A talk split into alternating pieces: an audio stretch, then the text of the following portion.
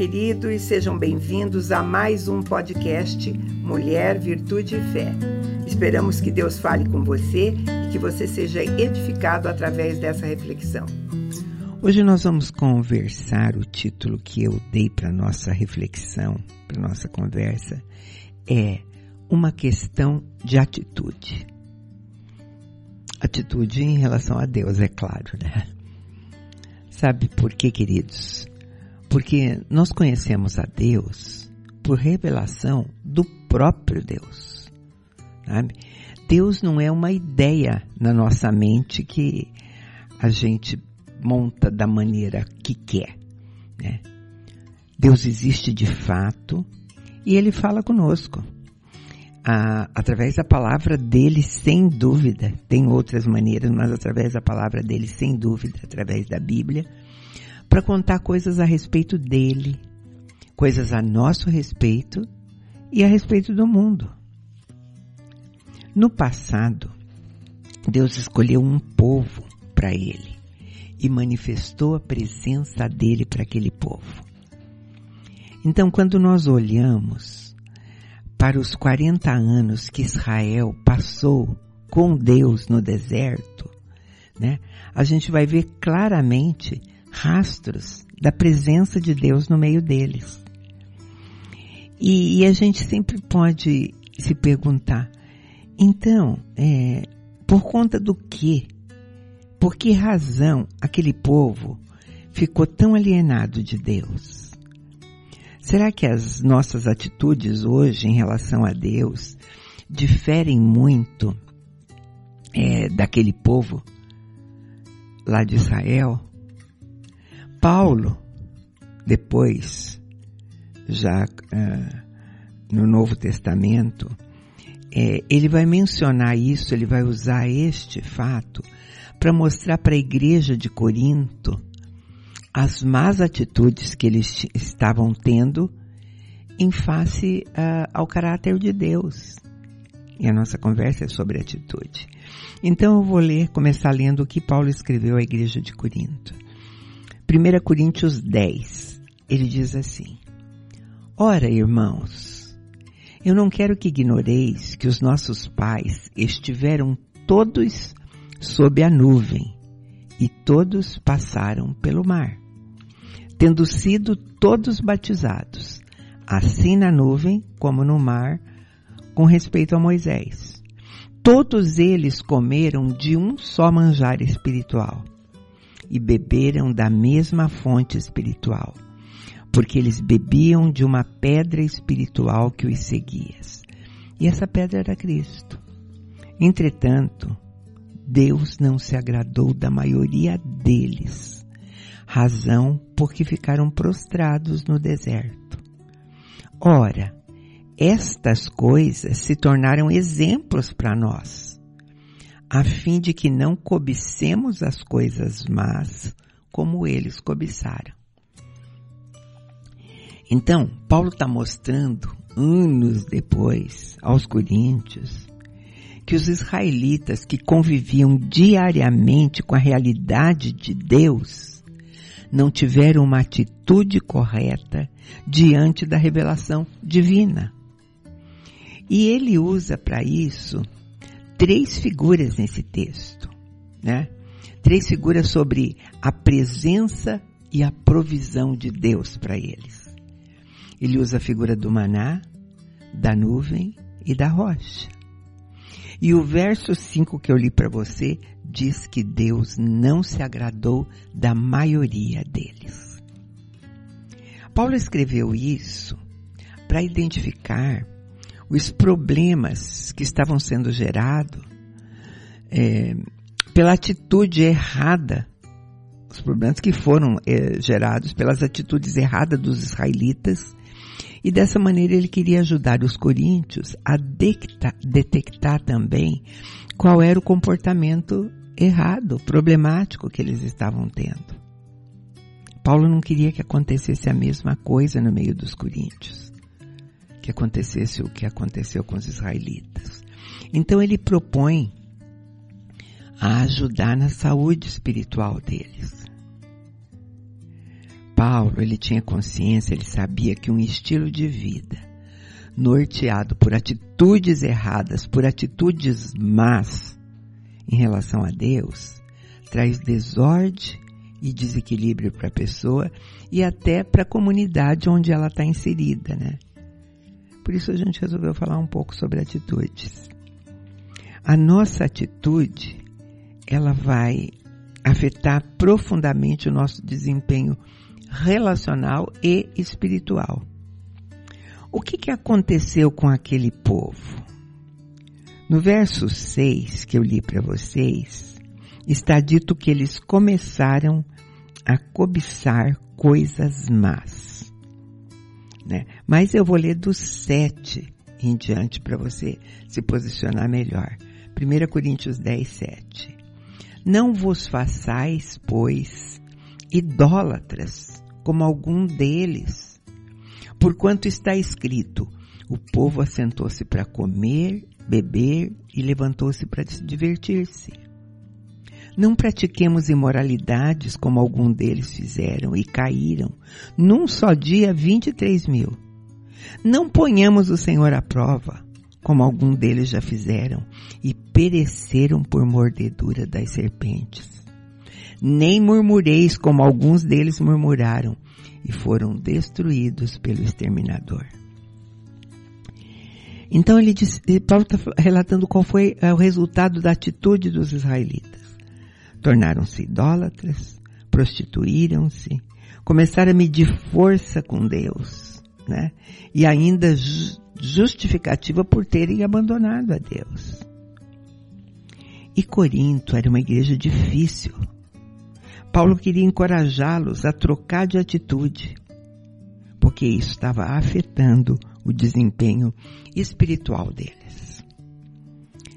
Queridos, tanto Moisés quanto Paulo, eles lideravam pessoas, comunidades reais, né?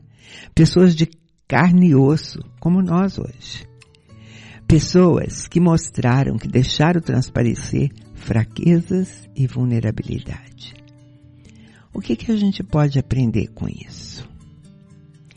É, promover o início da jornada de Israel. O que que, como é que as coisas começaram. Lá em Êxodo 15, a partir do 20, diz assim: A profetisa Miriam, irmã de Araão, tomou um tamborim e todas as mulheres saíram atrás dela com tamborins e danças.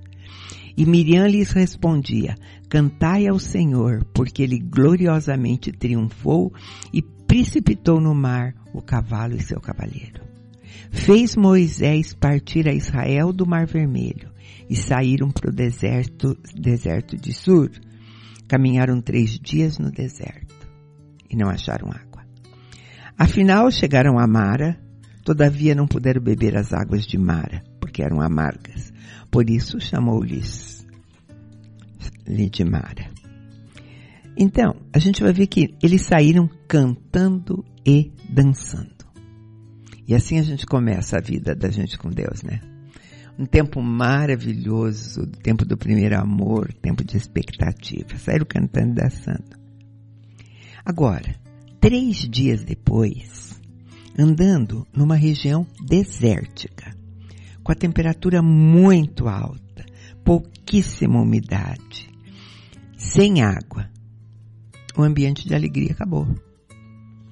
As circunstâncias vieram e a empolgação, a alegria vai embora. E quando encontraram água, ela era amarga, imprópria para beber. Aí eles foram cobrar de Moisés. Moisés precisava tomar uma atitude. Só que Moisés estava igualzinho a eles na mesma situação. E nós, quando entramos numa circunstância ruim, sempre queremos cobrar de alguém. Sempre alguém é responsável, é culpado, tem algum motivo. Vamos continuar vendo em Êxodo 15, verso 4. O povo murmurou contra Moisés, dizendo: Que havemos de beber? Então Moisés clamou ao Senhor, e o Senhor lhe mostrou uma árvore.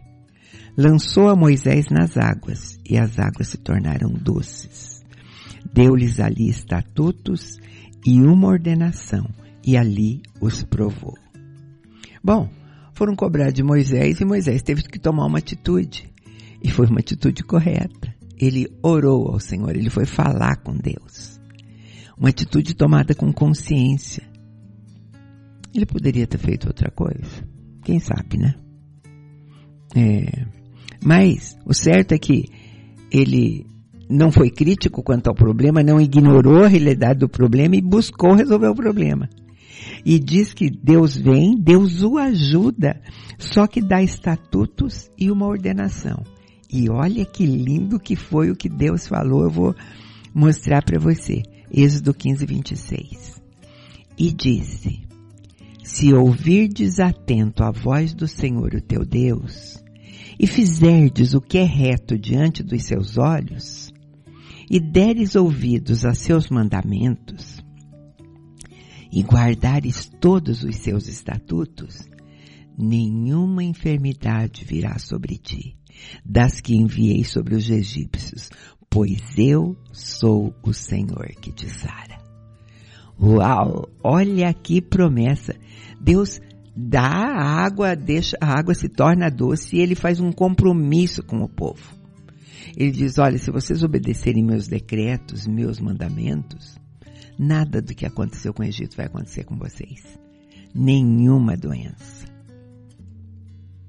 Sabe, queridos, a nossa vida, a gente tem que entender que a nossa vida é muito mais do que acordar, tomar café, sair para trabalhar, voltar à tarde e dormir.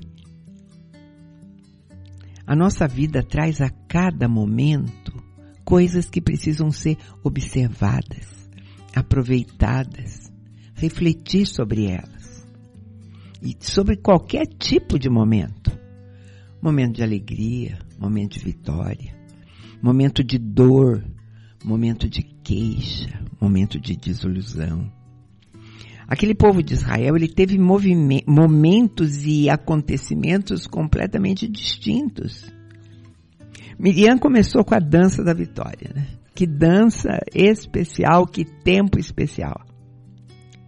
Mas, assim que Moisés começou a conduzi-los para o deserto, porque eles não chamaram para ficar parado em um lugar, né? Eles precisavam caminhar. Deus tinha um futuro planejado para eles. E para isso fez coisas incríveis. Proporcio, proporcionou a respeito dele, do próprio Deus, uma visão que eu e você queríamos estar lá para ver. O mar vermelho se abrindo completamente para eles passarem, né? Quem não gostaria? Então, eles tinham uma visão deste Deus poderoso, mas que, que, que esta visão não treinou a fé deles para problemas pequenos do, do cotidiano. A necessidade de beber e de comer provou a fé daquele povo, né? Muito, isso era muito menos que, que aqueles obstáculos maiores. O que, na verdade, o que eles esperavam é chegar no futuro deles, lá naquela terra que manava leite e mel, sem problema nenhum. Bom, talvez seja o sonho de todos nós, né? Caminhar para o futuro e não encontrar nenhum problema pela frente.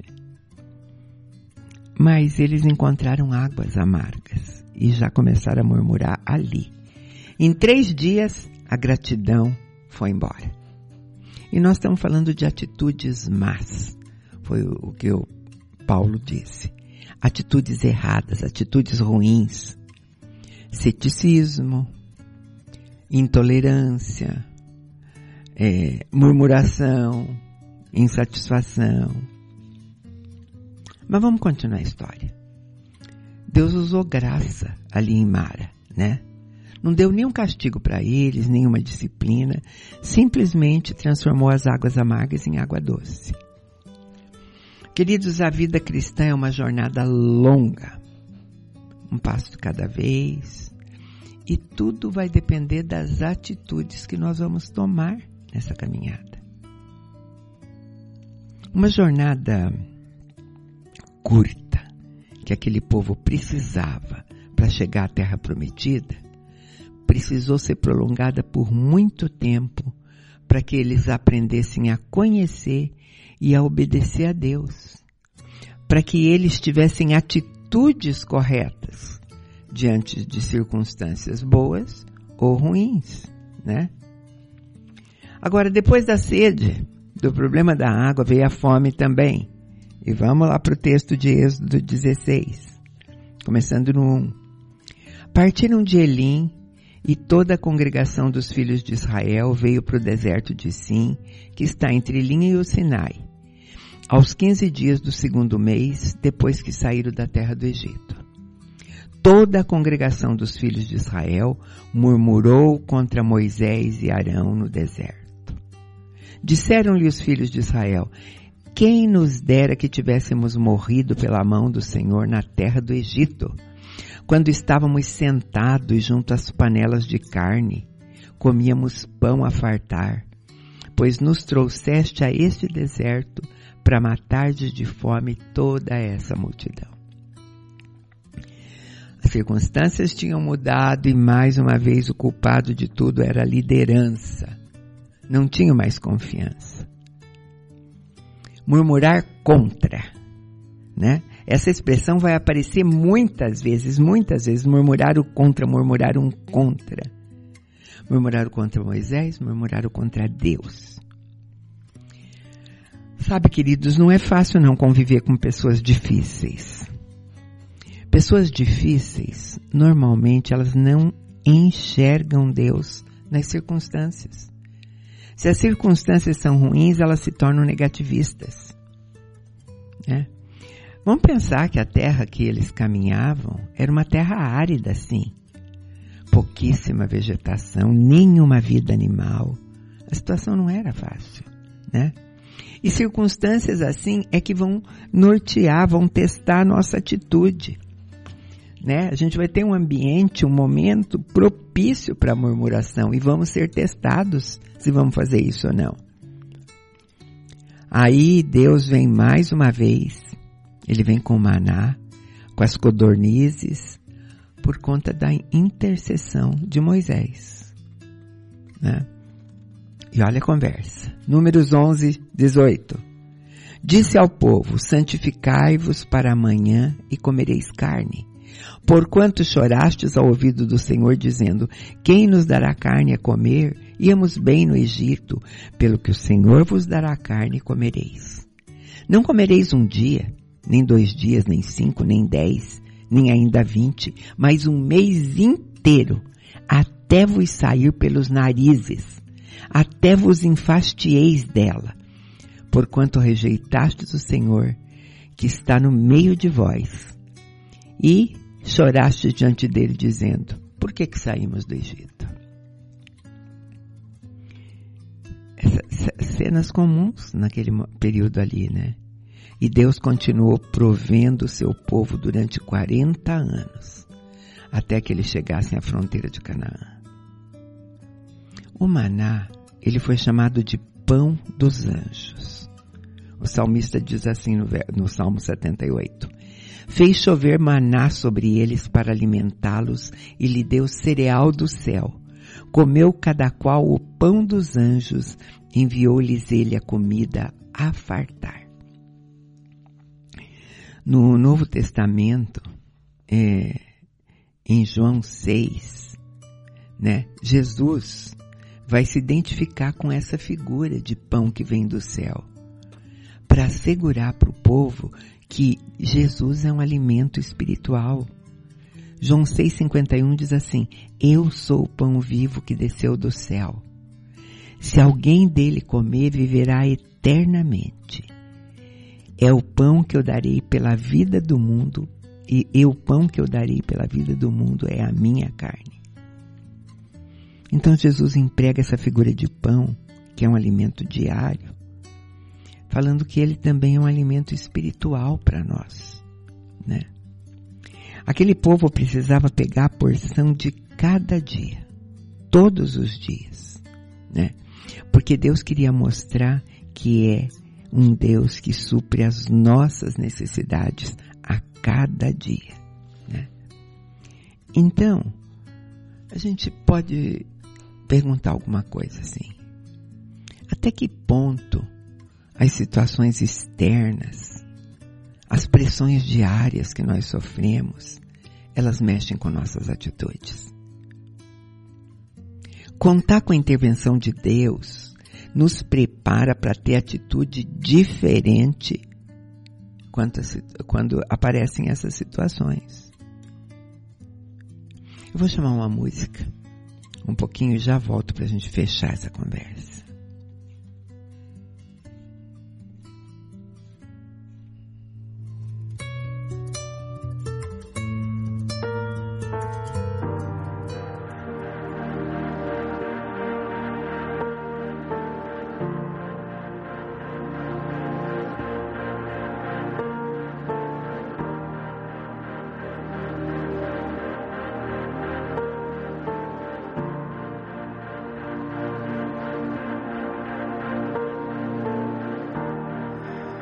walking around these walls.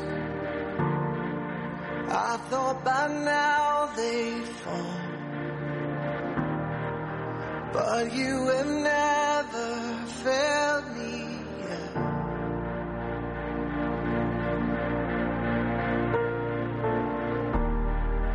Waiting for change.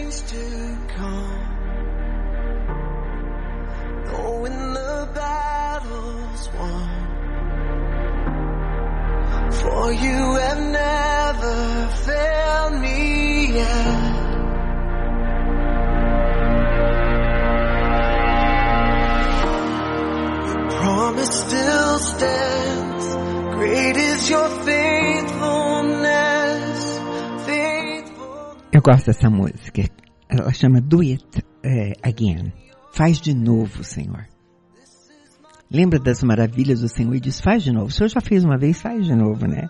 O Senhor nunca faltou, o Senhor é fiel. Qual foi a reação daquele povo? Porque durante a viagem faltou água de novo. Eles tinham experimentado que quando faltava água, havia um Deus que supria. Quando falta água de novo, né?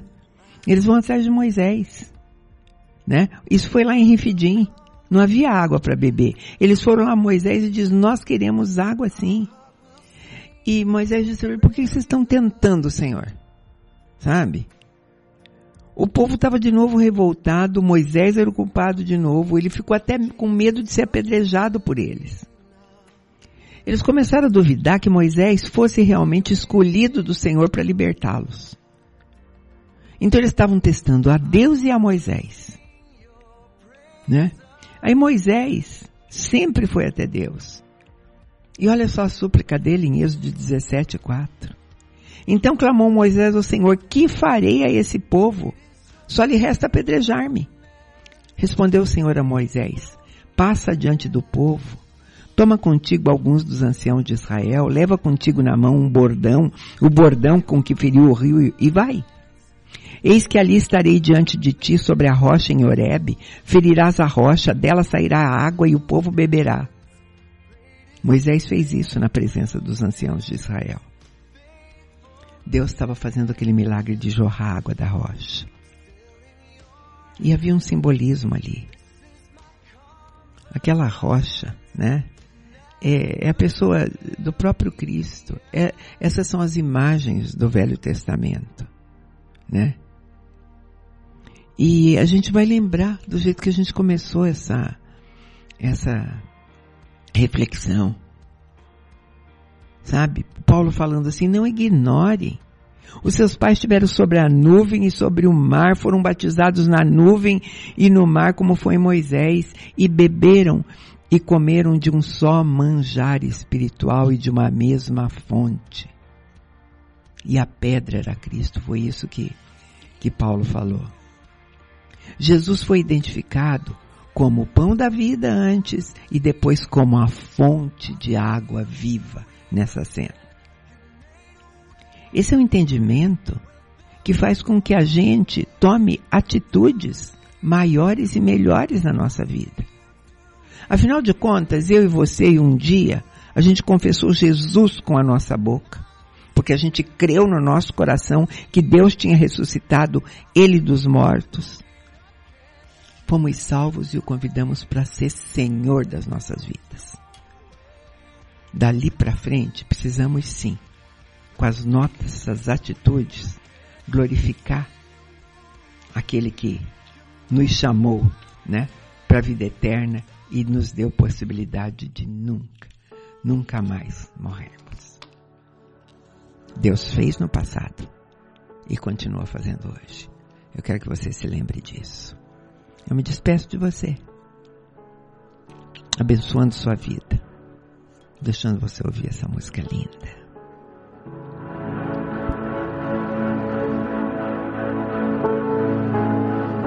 Muitas vezes parece que as muralhas não vão ceder mas o teu amor nunca falhou.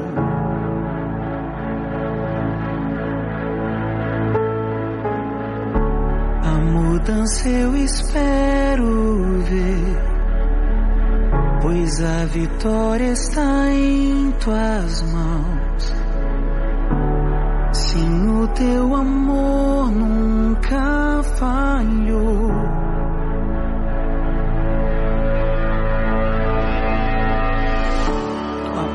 Promessa é real. Tu és fiel a mim, fiel a mim.